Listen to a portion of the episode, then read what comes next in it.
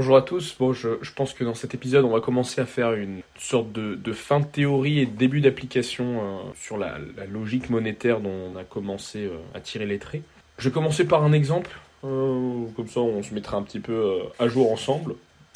Partons du principe que je suis dans une économie assez petite où on commerce en pièces d'or. Un village, ça fonctionne très bien comme ça. Un week-end je pars me balader, je trouve une mine d'or un, peu, un peu éloignée je commence à créer mes pièces d'or, donc je deviens riche comme Crésus alors que j'ai pas eu à, travailler particulièrement. Bon, bah très bien, maintenant je veux les dépenser, je vais chez le poissonnier. Habituellement, il y a 5 personnes pour 5 poissons. Euh, un poisson égale une pièce.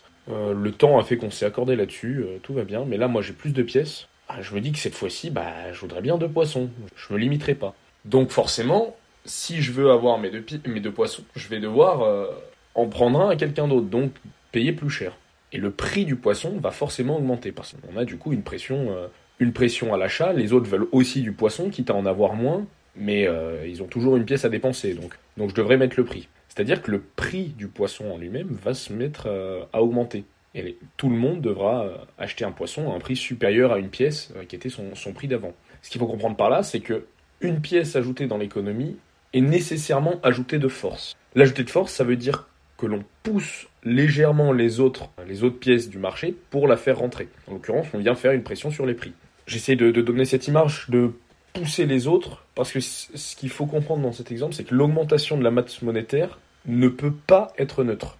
Là, on va passer au, point de, douleur, c'est euh, l'impôt déguisé de la, création monétaire. En fait, euh, si on va un petit peu plus loin et, qu'on nomme les choses, donc euh, ce qu'on vient de prouver à l'instant, c'est que l'augmentation monétaire ne peut pas être neutre. Comme la masse monétaire garde la valeur du gâteau total, la, fois dernière, donc le, prix de l'économie, elle implique de forcer la place à la nouvelle monnaie au milieu de l'ancienne. C'est-à-dire que la valeur totale du gâteau n'ayant pas augmenté, c'est la valeur de toutes les pièces de monnaie qui diminue. Plus précisément, la valeur de la masse monétaire additionnelle est issue de la diminution de valeur de la masse initiale. Pardon.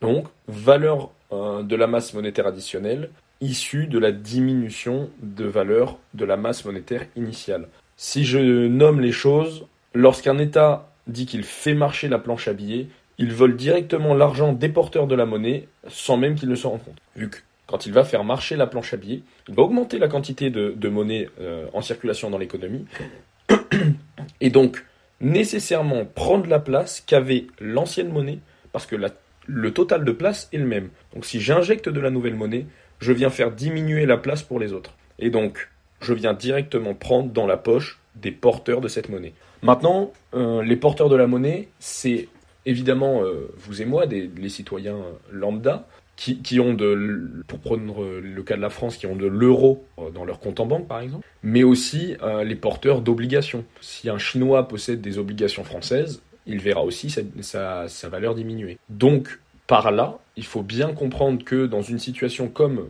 celle qui est en, Europe, euh, l'augmentation de la, masse monétaire, c'est un vol direct dans la poche euh, des porteurs en euros.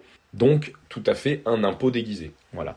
Pour, euh, pour se donner un, ordre de grandeur, si on reprend l'exemple, en question de ma mine d'or, si je, je viens avec une mine d'or et que j'ajoute dans l'économie quasiment le double de pièces d'or qu'à l'initiale, je viens prendre plus de la moitié de la richesse de mes voisins. Je viens prendre directement dans leur poche leur effort. C'est ça qu'il faut comprendre, euh, comprendre là-dedans.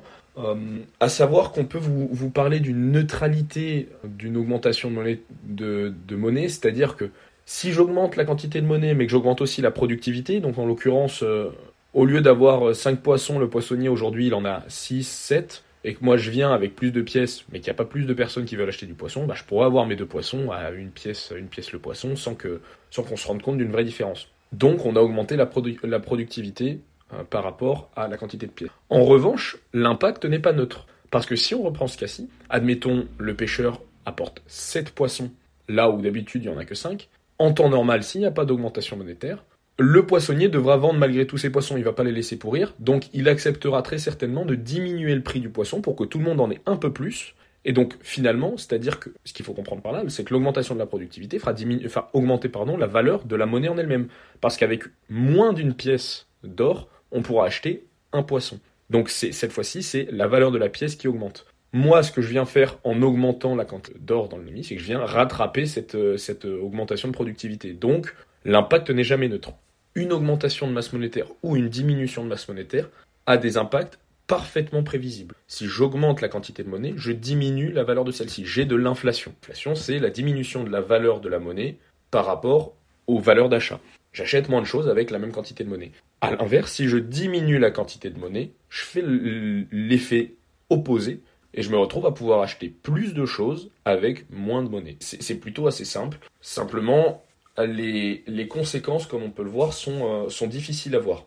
Et on l'a vu dans nos économies euh, récentes, en, en Occident, l'Europe, les États-Unis, les 5 à 10 dernières années ont été extrêmes en matière de création monétaire. C'est-à-dire qu'on vient diminuer directement la capacité d'achat des euh, Occidentaux et Américains, en règle générale. On vient diminuer je ne parle pas des quelques Globalement, on vient diminuer énormément la capacité d'achat de ces porteurs en monnaie. Et évidemment, on le fait à due concurrence de la quantité de monnaie euh, en possession. Quelqu'un qui est extrêmement riche et qui possède un, énorme euh, montant en euros verra une diminution proportionnelle de, euh, de ses moyens d'achat. Si perd 10%, perdre 10% d'un milliard, c'est plus que perdre 10% de 1000. je pense que c'est relativement clair. Je vais m'arrêter là.